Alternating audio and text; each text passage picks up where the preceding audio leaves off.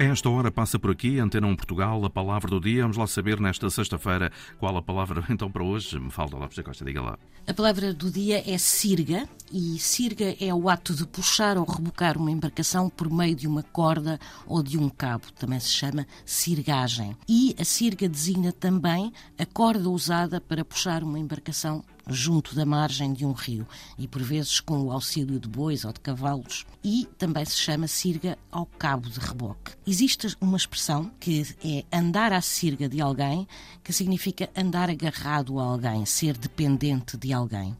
A palavra sirga é de origem obscura, mas alguns dicionários associam sirga à palavra latina serica, que era um cordão de seda que as jovens que ficavam noivas passavam a usar no cabelo, ou seja, um bonito cordão de seda com que amarravam os cabelos, isto para não só indicar que estavam noivas, mas também para indicar que já tinham entrado na idade adulta.